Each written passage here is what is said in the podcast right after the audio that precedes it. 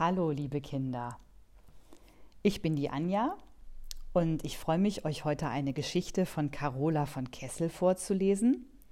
Der Titel lautet Merle und Max Pferdeglück auf dem Lilienhof. Die spinnen die Ponys.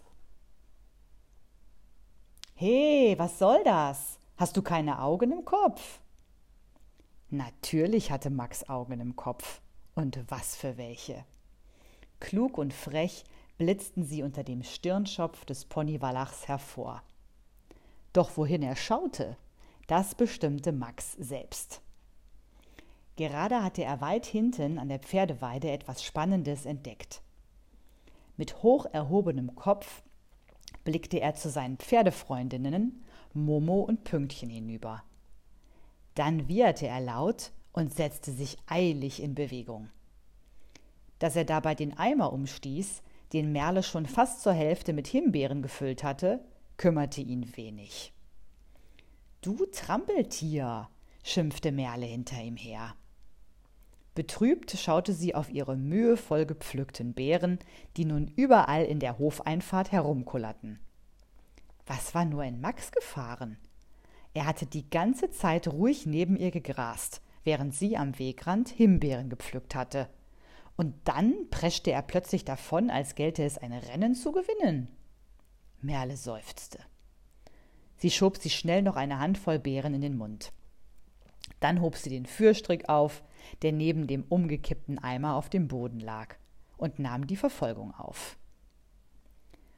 Während Merle die Einfahrt hinauflief, hörte sie die wütende Stimme eines Mannes. Ey, lass das, rief der Mann. Wirst du wohl aus dem Wagen herauskommen? Das ist kein Selbstbedienungsladen, hörst du? Oh je, das klang nicht gut. Merle rannte schneller. Atemlos bog sie in die schmale Straße neben dem Weidezaun ein. Als erstes bemerkte sie einen Lieferwagen mit der Aufschrift Immer frisch, Obst für ihren Tisch, der am Zaun bei den Pferden gehalten hatte. Als zweites sah sie die Stuten Momo und Pünktchen, die auf der Weide standen und genüsslich ein paar Äpfel verspeisten. Und als drittes entdeckte Merle Max, oder genauer gesagt das, was von ihm noch zu sehen war. Er war nämlich mit den Vorderhufen durch die offene Seitentür in den Obstwagen gestiegen, so dass nur sein Hinterteil herausschaute.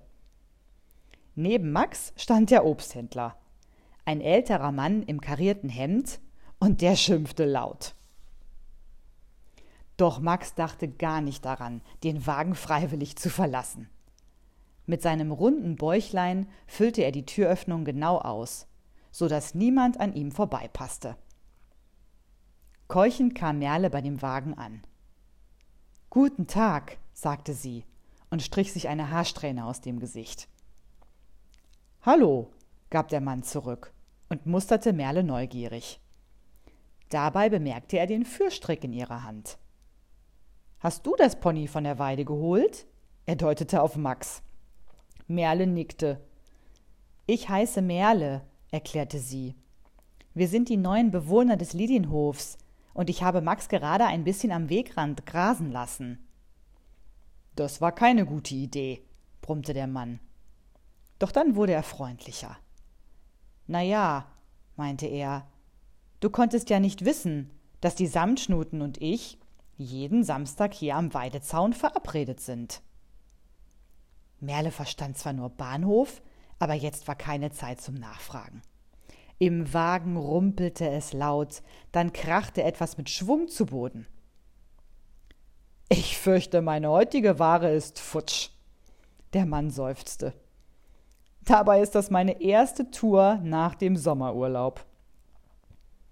Was haben Sie denn in Ihrem Wagen? Erkundigte sich Merle. Alles mögliche Obst, erwiderte der Händler. Äpfel, Bananen, Birnen, Himbeeren, Blaubeeren, aber davon wird wohl nicht mehr viel übrig sein. Ratlos blickte Merle auf den runden Bauch von Max, der genau in die Tür passte. Wenn der noch länger weiter frisst, dann steckt er bald in der Tür fest, meinte sie sorgenvoll. Aber was sollen wir tun? Wir können ja ihn nicht einfach am Schweif herausziehen, oder? Da kam ihnen der Zufall zu Hilfe. Ein rotes Cabrio brauste die Straße entlang und kam genau auf sie zu. Doch der Ponyhintern ragte weit in die Fahrbahn hinein. Als der Cabrio-Fahrer das bemerkte, begann er kräftig zu hupen. Das Hupen erstreckte Max so sehr, dass er mit einem großen Satz rückwärts aus dem Obstwagen sprang. Der Cabrio-Fahrer machte eine Vollbremsung. Ha! rief er, rückte seine Brille zurecht und deutete mit dem Zeigefinger auf Max. Da haben wir ja den Übeltäter. Merle hechtete hinter Max her, der sich sofort über das Gras am Straßenrand hermachte. Doch sobald sie näher kam, schlenderte das Pony ein Stück weiter. Jetzt weiß ich endlich, wer hinter diesen Verwüstungen steckt, hörte sie hinter sich den Cabrio-Fahrer meckern. Na, wartet, das wird ein Nachspiel haben. In diesem Augenblick machte Max plötzlich kehrt, offensichtlich um sich das Cabrio einmal aus der Nähe anzusehen. Noch bevor Merle den Führstrick an seinem Halfter befestigen konnte, streckte der Wallach den Kopf in den Wagen und schnaubte kräftig. Dass dabei eine Mischung aus Rotz und Apfelmatsch auf den edlen Ledersitz des Cabrios landete, störte Max nicht im geringsten. Igitt, das ist ja ekelhaft, fauchte der Cabrio-Fahrer. Er holte ein Tuch aus dem Handschuhfach und versuchte, den gelbbraunen Schmodder wegzuwischen. Führt jetzt endlich mal jemand das Pferd von der Straße oder soll ich die Polizei rufen? Dann düste er davon. Alles klar, Merle grinste. Jetzt verstehe ich, weshalb Max vorhin abgehauen ist. Er wusste, dass sie hinten am Zaun die Pferde füttern. Genau, der Obsthändler nickte. Das wollte er sich nicht entgehen lassen. Er schloss die Seitentür seines Wagens und ging zur Fahrerkabine. Also dann bis bald. Er winkte Merle noch einmal zu, dann stieg er ein und fuhr davon. Merle schaute Max kopfschüttelnd an. Es ist wirklich unglaublich, was ihr Pferde immer anstellt, sagte sie. Da fiel ihr ein, dass sie heute noch keine Liste für ihre Zettelsammlung geschrieben hatte. Seit ihrem Umzug aufs Land trug Merle ständig einen Notizblock bei sich. So konnte sie es immer gleich aufschreiben, wenn etwas besonders Seltsames oder Lustiges geschah. Wenn es so weiterging, würden die Zettel bald einen ganzen Ordner füllen. Merle wusste noch nicht genau, wofür sie die Zettel sammelte. Aber vielleicht würde sie ja später mal ein Buch über ihre Erlebnisse mit den Samtschnuten schreiben. Jetzt zog Merle Block und Bleistift aus der Hosentasche. Sie benutzte die oberste Latte des Weidezauns als Unterlage und schrieb, was es hier alles gibt.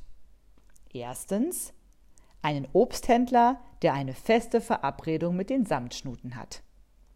Zweitens ein Pony, das einen Lieferwagen für einen Selbstbedienungsladen hält. Drittens einen Autofahrer, der wegen eines ausgebüxten Ponys die Polizei rufen will. Während Merle schrieb, ließ Max sich das Gras am Straßenrand schmecken. Das gibt's doch gar nicht, sagte Merle. Du kannst unmöglich noch Hunger haben. Du hast doch schon Berge von Obst gefuttert. Max hob den Kopf und scharrte unwillig mit dem Vorderhuf. Wann würde Merle endlich begreifen, dass Ponys immer Hunger hatten? Ponyregel Nummer 1.